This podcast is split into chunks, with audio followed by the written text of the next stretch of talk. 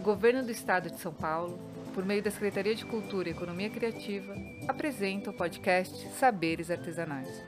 Este projeto foi contemplado pelo PROAC e tem o apoio do Conselho Municipal de Política Cultural, Fundação de Arte e Cultura e Prefeitura Municipal de Batuba. Este podcast é um produto do Fórum dos Saberes Artesanais que há três anos pesquisa e registra artefatos e seus artistas nas comunidades caiçaras, quilombolas e dos povos originários, além de artesãos que trabalham mesclando saberes com a contemporaneidade. Nestas andanças, reafirmamos a importância do resgate e manutenção das tradições e o quanto os objetos, confeccionados pelas mãos dessas personagens, são carregados de identidade e de história. Todas as terças-feiras, às 14 horas, um novo programa para você. Acompanhe também outras atividades de nossa programação no site saberesartesanais.com.br e em nossas redes sociais, arroba Fórum Saberes Artesanais.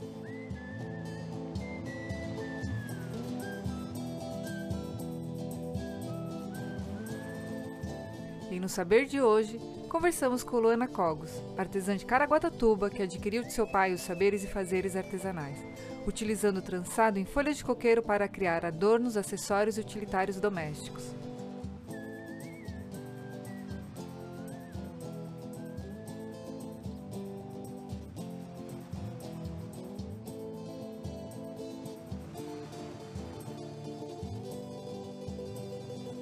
Este programa conta com audiodescrição, um recurso de acessibilidade que procuramos traduzir as imagens em palavras, permitindo que pessoas cegas ou com baixa visão consigam compreender este conteúdo.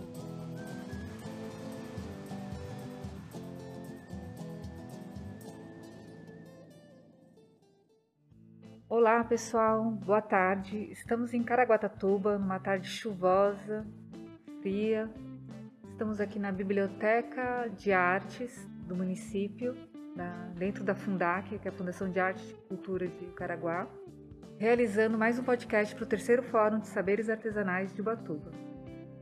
O fórum é, foi contemplado pelo Programa de Ação Cultural da Secretaria de Cultura e Economia Criativa do Estado de São Paulo. Eu sou a Carol é, e vou me, me autodescrever antes de passar para minha colega. Eu sou morena, de cabelos escuros, castanhos escuros, curtos. Tenho a pele morena, nariz grande, olhos castanhos, boca larga. Sou magra estatura mediana. Tenho 43 anos. Boa tarde, senhores ouvintes. Estamos aqui na gravação de mais um programa para o Fórum de Saberes Artesanais. Eu sou Helena, tenho 48 anos, cabelos longos, ondulados. Tenho os olhos pequenos, nariz grande, a boca fina. É, tenho 1,63m, peso 93 quilos. E passo agora a palavra para a nossa entrevistada de hoje, que vai se apresentar. Boa tarde, tudo bem? Meu nome é Luana Cogos, é, sou artesã, é, sou loira, cabelo comprido, olhos claros, é, nariz pequeno, boca grande, sou magra, e estatura mediana. É isso aí. A gente está numa biblioteca e estamos aqui envolvidos por diversos DVDs. Muito legal, né? Você vê uma, uma videoteca, né? Na verdade, DVD, DVDoteca. E livros de artes, né? Para compor esse cenário. E estamos na nossa mesa, tem também uma, uma série de artefatos produzidos pela Luana. A Luana foi indicada pela, pelo pessoal da Fundação de, de Arte e Cultura daqui de Caraguá. Luana, gostaria que você falasse um pouquinho do seu trabalho, da sua formação, como é que foi esse processo de chegar a ser artesã e representar uma cidade, assim, falar de um pouco da, da sua trajetória como artesã. É, a minha trajetória, assim, eu já sou, sou artesã desde que, desde que nasci, praticamente, né? é, meu legal. pai, minha mãe são, é, meu pai já é falecido, minha mãe é até hoje, e a minha formação, assim, enquanto meus pais estavam ali trabalhando, produzindo as peças deles, eu estava ali no meio brincando com as folhas, brincando com linha, brincando com tesoura, e, e, assim, enquanto criança, enquanto a gente brinca, a gente aprende, né? Então, a didática do meu pai sempre foi essa. Ah, tô trabalhando aqui, então vem cá, vamos vamos produzir, vamos, vou ensinar você a fazer tal coisa. Daí lá aprende um macramê, aprende um trançado, aprende uma modelagem e assim foi. Daí depois de adulta, depois de, adolescente e adulta, que realmente eu vi que o artesanato é uma coisa que eu vou levar para a vida, é uma coisa que eu gosto. É, posso estar tá formado em outro segmento, em outras áreas, mas o artesanato é uma coisa que não tem como deixar para trás. É, adulta já, uns anos atrás aqui na Fundação Cultural, fui conselheira de cultura também. É, participei já de vários eventos é, relacionados à cultura tradicional caiçara, cultura, cultura de, é, ligada ao artesanato, né? É, eventos fora da cidade, em São Paulo, Revelando São Paulo também, um evento muito bacana, que já participei durante 15, 16 anos participação presencial. Nossa, bastante tempo, né? É, bastante tempo. Desses 20, então. É, a primeira cara, vez, tá a primeira vez que isso. eu fui, a minha filha mais velha, ela tinha três aninhos, levei junto, depois as outras vezes, meu, meu filhinho pequeno também, o do meio, que tá com 13, também chegou aí, levei bebezinho, então virou tipo é, um mascotinho, né, do Revelando. todo mundo, todos os, os municípios ali, todo mundo ajudava a cuidar. E é muito bacana, Isso assim. é legal dos artesãos, né? É muito- uma fa- a gente vira família, né? Quando a gente É, tá essa, essa vivência, você acaba tendo contato com um monte de municípios e você tem essa troca né, de, de, de conhecimentos de um para o outro e é muito bacana. Tá numa família, né? Uma grande família. Luana, é, fala um pouco agora do seu artesanato. O que você produz? A questão da matéria-prima também. Se a gente está aqui né, com as suas peças em palha de coqueiro, mas se você trabalha com outras coisas, também você pode falar um pouquinho. Conta essa história pra gente. Então, eu trabalho com a fibra de coqueiro, trançado né, de fibra de coqueiro. É, trabalho também com a confecção de bolsas, cintos de couro, totalmente artesanal, não uso máquina de costura, nada, tudo na mão, na raça. É, as biojoias, que seriam os pulseiras, colares com sementes naturais e pedras. E tô focada nessa parte aí, mas o meu foco, assim, o que eu mais gosto de trabalhar, que eu mais, assim, me dá aquele tum-tum no coração, Mas se identifica. é, que eu mais me identifico é com a fibra de coqueiro e as biojoias. É o que eu e mais qual gosto. é esse coqueiro? É o coqueiro do coco mesmo? É, desse coco, coco baiano. O pessoal fala coco baiano, né? Uhum. Mas é o que a gente acha em todo o litoral, litoral brasileiro.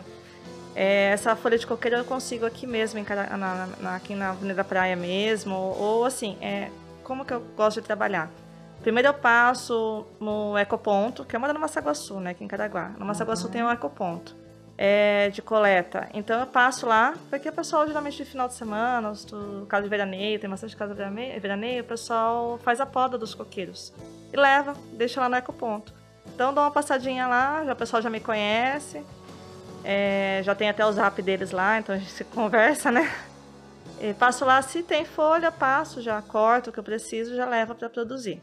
Se não tem, daí tem um rapaz que trabalha comigo, o nome dele é Renato, e ele sobe qualquer coqueiro. Então, daí a gente vai na procura. Na Avenida da e Praia, tem um ponto certo de coleta dessa folha? Ela tem que estar verde, pode ser com ela já seca, como é? A folha de, folha de coqueiro, é, ao contrário da taboa, a fibra de bananeira, eu tenho que trabalhar com ela verde. Então eu colho a folha, depois de uns dois dias, ela já tá legal para trabalhar, para trançar. Porque se eu trabalhar, for trançar no mesmo dia, ela tá muito cheia de água ainda, né? Então ela, ela quebra, estoura. Então eu gosto de trabalhar depois de dois dias. Tranço ela verde, depois de um tempo ela vai secando, continua com o mesmo formato, só que ela fica numa cor de palha. A cor final dela é uma cor de palha bem clarinha. Daí, se quiser, pode passar um verniz, pode passar um óleo de peroba, o que você achar melhor para dar esse tratamento na folha depois, na, na peça, né? Depois de pronta. E o que você produz? Eu faço cestas, balaios, chapéu, tem umas folhas decorativas muito bonitas também para colocar em vaso. É, faço também luminária, biombo. A gente vai inventando, né? o que vai aparecendo a gente vai fazendo. E isso você aprendeu? Eu aprendi quando eu era criança. Eu comecei a aprender a folha de coqueiro mesmo, acho que eu tinha uns 9 para 10 anos de idade, quando eu comecei a aprender.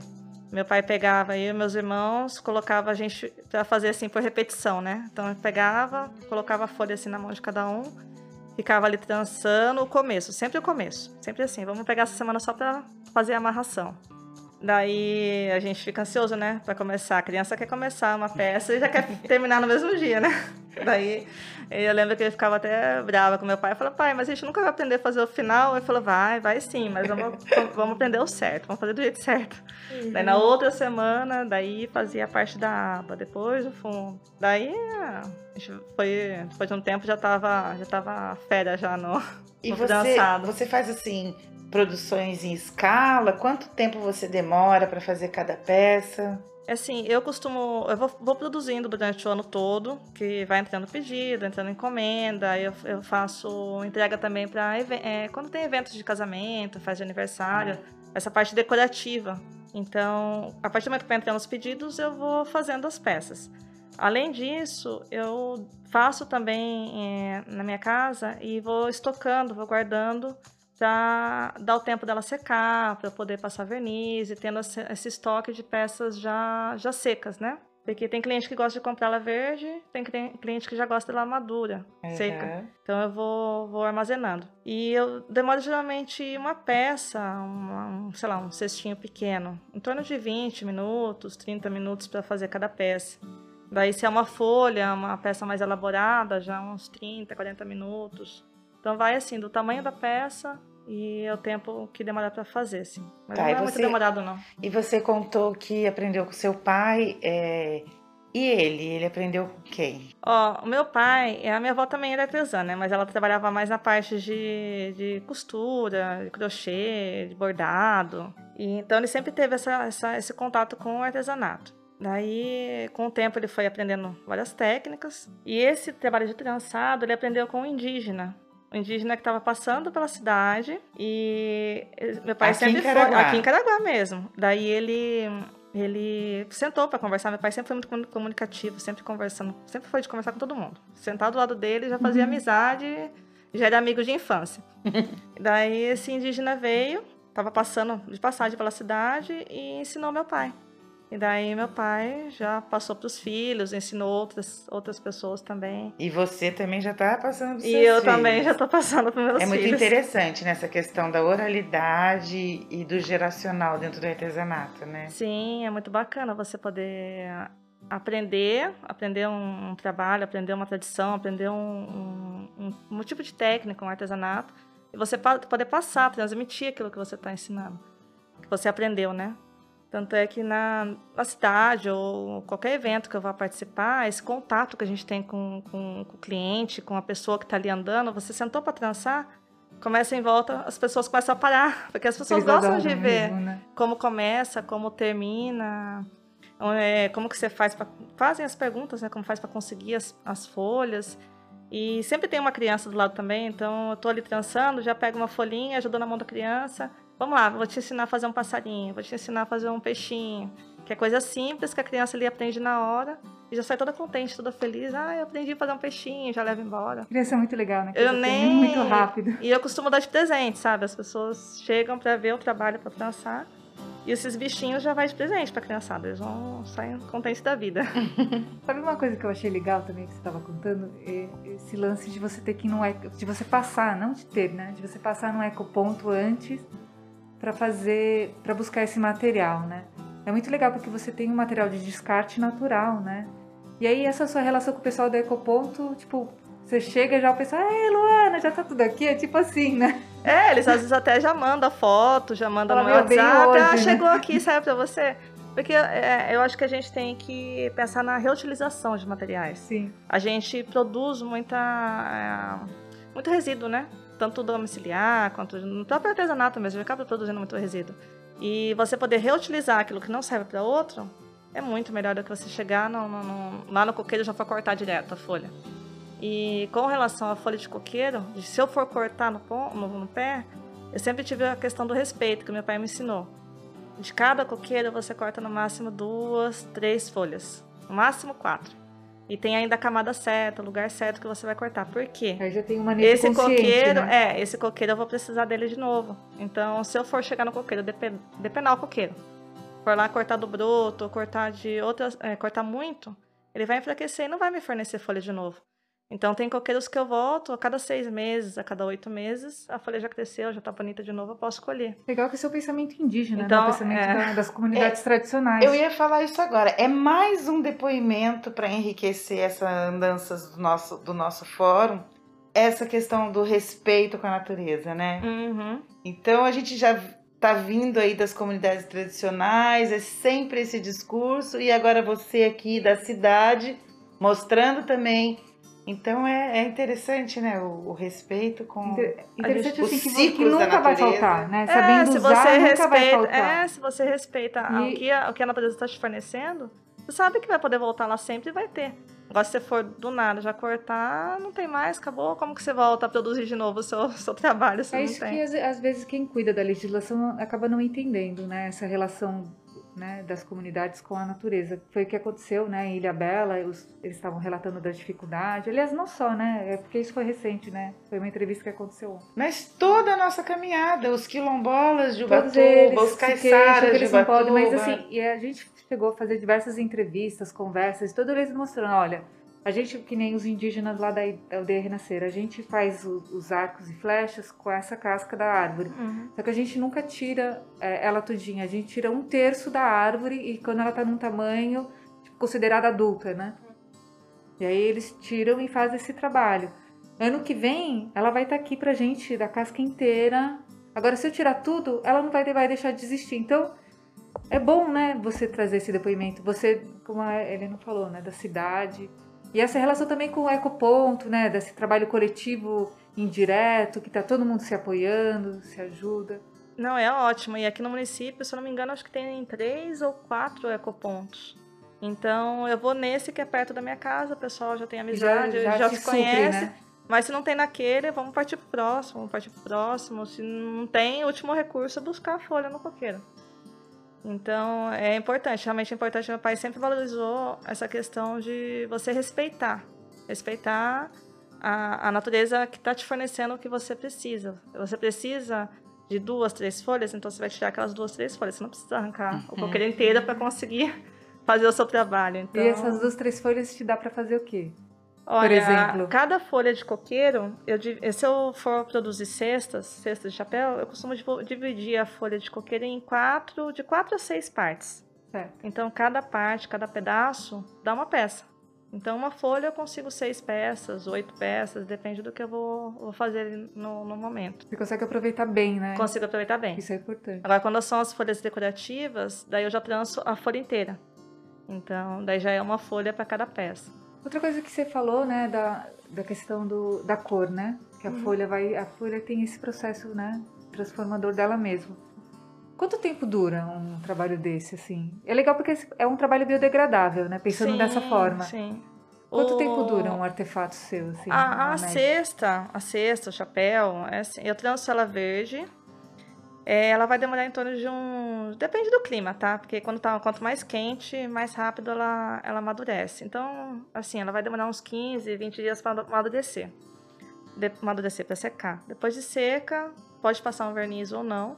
Mas se eu passar um verniz, hum, sei lá, tem peças na minha casa que tem 10, tem 12 anos. Uau! Então, é, vai muito do cuidado, você não pode deixar em lugar úmido, né? Se você for usar como cachepô, tá sempre úmido ali, então Sim. não vai durar tanto tempo. Mas é uma peça que dura bastante tempo. Você estava falando de da cesta ser usada como fruteira e você disse do limão, da laranja, que são cítricos, isso ajuda a, a dar brilho na é, folha? Foi é isso? porque assim, é, nem todo mundo gosta de passar verniz. O verniz, ele é industrial, né? Uhum. Tá fugindo da natureza ali. Eu não gosto, particularmente não gosto de usar o verniz. Eu gosto de usar o que vai para o mais natural. Óleo, óleo de coco, sei lá, óleo de peroba, que vai mais, mais tranquilo. Se você compra uma cesta, um, uma fruteira, e você está colocando ali frutas cítricas, abacaxi, o limão, a laranja, depois de um tempo, sei lá, uns 4, 5 meses, você vai perceber que ela começa a ficar brilhosa. A própria fruta, ela vai liberando ácido e vai impermeabilizando ali a que sua legal. cesta, você não precisa passar nada, ela fica. Fica super bonita. e dá a impressão que você passou um verniz, não passou não, tá lá legal. É, Luana, eu queria que você contasse um pouco da sua da sua história na feirinha? Como é que é quando você tá lá? Você falou que o pessoal fica tudo doido, né? Que você tá expondo. É, é muito e, bacana. E assim, o que, que você vê de diferente na feira? Você como né, uma, uma representante, o que, que você quando- acha legal? Você que é a cara de, Ca- cara de Caraguá. Olha, o que eu. É, falar da, falar da, da praça, né? Da, da, da feira de artesanato, pra mim é, é muito gostoso, porque eu cresci ali. A minha mãe tem, tem banca, né? Tem, hoje é quiosque, mas tem banca na, na feira faz mais de, sei lá, 26 anos que ela tem banca ali. Então eu cresci ali. É, tem outros artesãos que cresceram comigo, tem a minha idade também, a gente brincava junto e via lá meus pais trabalhando e ficava ajudando minha mãe e meu pai na, na banca deles. E então eu tenho um carinho muito grande pela feira de artesanato. E ver como ela tá hoje me deixa muito feliz, muito feliz, porque é um espaço que eu cresci. Lá tem todo o espaço que meus filhos também cresceram, porque quando era época de banca, tava lá com a minha filhinha pequena, hoje já tá com 19 anos, minha filha é mais velha. E cresceu ali com sol, com chuva, toda essa luta de de carregar o material pra- nas costas praticamente para chegar nessa luta, viu, Luan? para chegar para trabalhar. E hoje tá muito legal, porque hoje assim foi valorizado o nosso espaço lá. Nós estamos com- trabalhando em quiosques, não é mais barraca.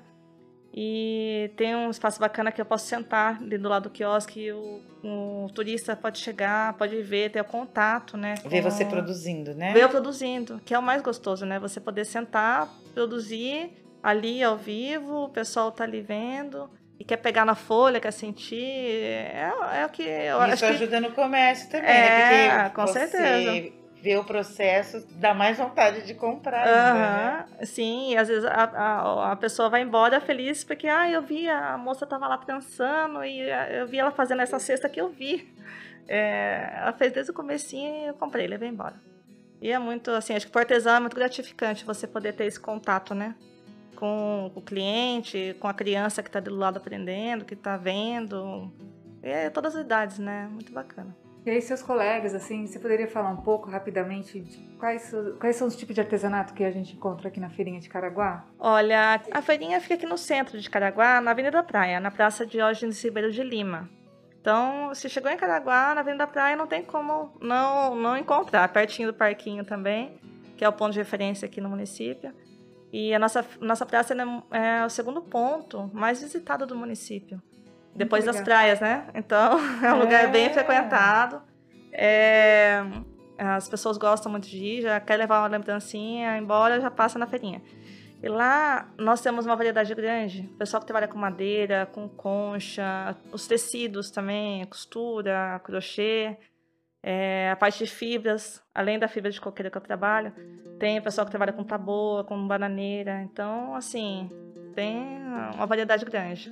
E a nossa luta é, a nossa luta é de manter é, essa questão do, do artesanato. Valorizar o artesão, valorizar o artesanato aqui na, na, na nossa, nossa praça, né? Na Praça do Artesanato. E aí a gente viu também que você teve que se adaptar, né? A gente passou por um. Né? A gente está passando né, pela pandemia. Queria que você contasse um pouco como que foi sua adesão ao mundo tecnológico. Você já está com site, né? Você tem um. Aí já, já tá com uma experiência boa. Fala um pouquinho, do, assim, que é legal para os outros poderem ver, né? Ah. Que não é, assim, não é difícil, é É, assim, foi uma questão meio que na. A gente meio que na marra, né? A pandemia pegou todo mundo desprevenido. E nós, como artesãos, a gente quer ter o contato com o público. A gente, o nosso. o- é, é gostoso você chegar, você poder conversar, pegar a sua peça, dar na mão do cliente para o cliente ver.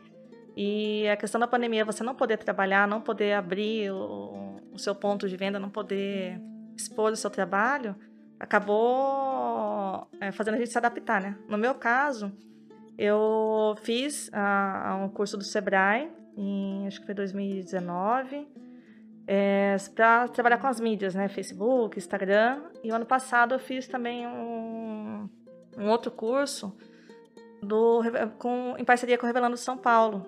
Então, é, lá eu pude estar aprendendo como montar vídeo, como estar vendendo online. Então, assim, eu acabei. é, meu site é recente, mas eu fiz o site, estou com o Instagram. E a maior parte assim, das vendas que a gente acaba fazendo é pelo WhatsApp. O pessoal pede contato, pede e-mail, a gente já manda o WhatsApp, pelo WhatsApp já manda as fotos, então a gente acaba é, reaprendendo como vender, né? Como trabalhar. Mas ainda tô, tô, tô me aperfeiçoando, porque é difícil, assim, a gente que trabalha com público ter que ficar atrás de uma câmera, atrás de foto e é, a gente vai se adaptando, né? Mas legal Mas tá sendo usa... bacana, muito bom. É legal que você usa o WhatsApp, né, cara? Que é uma ferramenta que a gente não consegue mais viver sem. É, é pra tudo é WhatsApp, né, agora. Celular, todo mundo tem um celular, um celular simples, né? Já te resolve, né? Sim, sim. Na questão do site, o site, o site Instagram fica como se fosse uma loja, uma loja para o cliente lá olhar o que um você catálogo, tem. né? Um catálogo. Mas o WhatsApp mesmo que já fica o contato com o cliente, que daí você já manda um, mais fotos, você já manda um áudio, já manda preço, já fecha a venda. Então, para mim, pessoalmente, ainda comecei a trabalhar com uma amiga minha de infância. A gente montou essa sociedade, nessa parceria. E tá sendo. O que tá, o carro-chefe está sendo o WhatsApp. É, é muito importante, né, Helena? Ter essas dicas, né? Porque é que a gente. A Helena também, ela estava vendendo, né? Pelo WhatsApp, você também faz um negócio. Pelo Facebook, né? a gente bastante. escuta. É, é, as redes sociais tá, tá sendo uma aliada muito importante aí nessa pandemia, né? E a gente escuta muito isso, essa dificuldade dos artesãos, principalmente os mais antigos, de lidar com, com a tecnologia, né? Então acho que a gente precisa de, de começar um trabalho aí de de cooperação mesmo com os que entendem menos, né? E levar todo mundo junto, porque é muito necessário. Mas você sabe que essa questão de um ajudar o outro é uma coisa muito nova, né, no meio dos artesãos, essa questão uhum. da mídia. Então, no próprio quiosque, lá nos quiosques, a gente, um, um vizinho conversando com o outro, ah, como você está fazendo? Você, tá, você pegou tal, qual site para estar tá vendendo? E para tirar foto, me dá uma sugestão aí. Então, é, você acaba trocando né, essa vivência nova com outros artesãos, que também é a realidade de todo mundo agora. Então, Sim, é, é bacana, porque mundo, você né? acaba agregando coisa que você não aprendeu, que você é, o outro aprendeu e tá bacana, te passa essa informação e é, essa troca, né, essa vivência é muito legal. Eu queria que você falasse também pra gente seu processo criativo, né? Você que tem essa história com seu pai, né, muito forte, desse lance da cultura tradicional, cultura caiçara, e você também tem esse lance de querer fazer coisas diferentes, né? Como é que você faz, assim, pro, pro teu processo criativo, para ter a sua marca?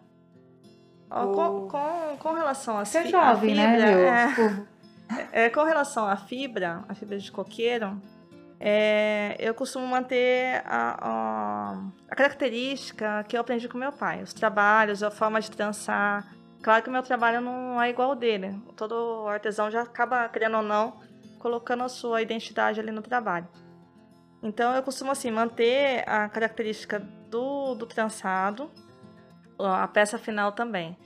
E com relação a outros materiais, que nem as biojoias, eu estou tentando unir, é, unir é, a semente com a, um, o que sobra de fibra de coqueiro e a semente com que, a parte da, do couro ou a fibra do coqueiro com couro. Então, você trabalha com linhas diferentes, com trabalhos diferentes, você acaba unindo para transformar uma peça única, né, exclusiva, que acaba tendo a sua identidade.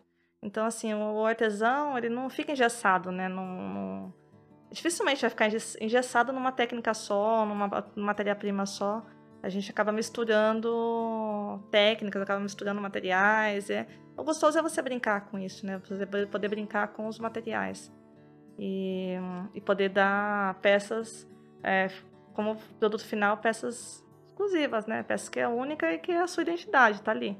E aí você agora, você há 20 anos representa o Revelando. Conta pra gente como que é representar Caraguá num evento tão importante para a cultura de São Paulo, né? do estado de São Paulo, né? Nossa, o Revelando, é assim, eu tenho um carinho muito grande de falar do Revelando. Porque do Revelando, assim, eu Ele participei, é, legal, né? é muito é bacana, assim, é uma vivência que é você tem. né, pelo Revelando. Não, é uma, até arrepia falar de Revelando. Porque o Revelando São Paulo é uma vivência que que eu tive, que eu tenho ainda, né? Já há 16 anos que eu participei, 16 anos, acho que tá 16, 17 anos que eu participei. Então, durante uns 15, 15, 16 anos foi é, indo lá pessoalmente, tendo contato com outros artesãos de mais vários outros municípios. E você ter ali o contato, essa vivência com às vezes com o mesmo tipo de trançado, mas com materiais diferentes, você troca né, essa informação. Você conhecer tipos de culinária, a culinária tradicional é maravilhosa. Você, você pode comer cada dia num lugar diferente parte... e conhecer um pouquinho de cada cidade que você nunca cansa. E esses dois últimos anos foi uma coisa assim inédita, porque a gente sempre espera, né, chegar, virar o ano, para poder ter o Revelando e poder chegar lá e ter essa vivência, ter essa troca. E os dois últimos anos foi é, online. E por ser online, também foi tudo muito novo. Porque daí foi em sistema de vídeo, já não ia ter a questão de, do cliente, das pessoas irem lá conhecer seu trabalho, pegar, conversar foi. Agora está sendo online, então a gente grava o vídeo, manda, tenta explicar um pouco como que é o, o. Mas não é a mesma coisa. Mas não é a mesma coisa, né? O calor humano. Esses dias a gente. O calor humano que a gente quer. Não Esses tem. dias a gente entrevistou, né, uma moça que também vai no Revelando. Ela falou, ai, tô com uma saudade do Revelando. Aí a filha dela falou, mãe, você não tá com saudade do Revelando, você tá com saudade da comida do Revelando. é, o, o Revelando São Paulo, ele. Mas, é, meu, eu, é inesquecível. Eu só e... fui como espectadora, assim, nunca tive essa oportunidade, meu, mas eu imagino que deve ser incrível. E eu sempre participei. A história ao vivo, né? É, eu sempre participei indo lá mesmo, ficando. As edições que eram 10 dias, uma semana, 10 dias, é você ir, você ficar, você dividir alojamento, você dividir alimentação. E tem o desfile Foi... do folclore, é, né? Tem o desfile então... da cultura popular. Nossa, é muito Você vê o Festival da Amizade, de várias, várias culturas de outros países que apresentam danças, além da culinária. então. Então é inesquecível. Para quem vai e para quem conhece, é... a gente torce para voltar logo. Ah, é. Realmente. Daqui de Caraguá, quem que vai pro Revelando? Daqui Olha, de a, aqui de Caraguá é sempre todo, sempre que tem, né, feita uma, uma seleção e reúne artesãos, que nem já teve ano que a gente levou o trabalho de 10 artesãos. Mas aí vão de os 10. 7, daí leva, leva fibra, trançada em fibra. De não, mas aí vão os 10 artesãos. Não, não, não. não, não. Para cada estande de artesanato, são dois que vão para representar. Mas aí levam lá de 10, 8, depende da, da, da quantidade que, que se inscreveram, né? Que vai para levar seu material. Mas somente dois que ficam no, no stand. E de culinária são quatro. Que daí demanda mais, é, mais mão de obra, né? Mais pessoas. E aí todo mundo quer ir. Ah, todo mundo quer ir, porque, nossa, é maravilhoso. Lá em Ubatuba, a Nifa sempre representa a aldeia Renascer, ela sempre conta as A Nifa é maravilhosa, eu conheci ela pessoalmente. Uma vez... Mulherão ela, né? Não, ela é maravilhosa. Uma vez aqui ela no Festival conta... do Camarão, aqui em Caraguá, em, é, ela estava na exposição e o filho dela veio junto. E o meu filho, na época, acho que ele tinha uns 5, 6 anos. Eles estavam ali com a exposição deles e o filho dele, dela veio é, com traje, né, com a roupa, a vestimenta do indígena. Daí meu filho pegou as minhas folhas de coqueiro, picou é. as folhas, amarrou no braço, amarrou na perna, fez o cocar, tudo com folha Acabou de coqueiro. Pediu minha ajuda para fazer.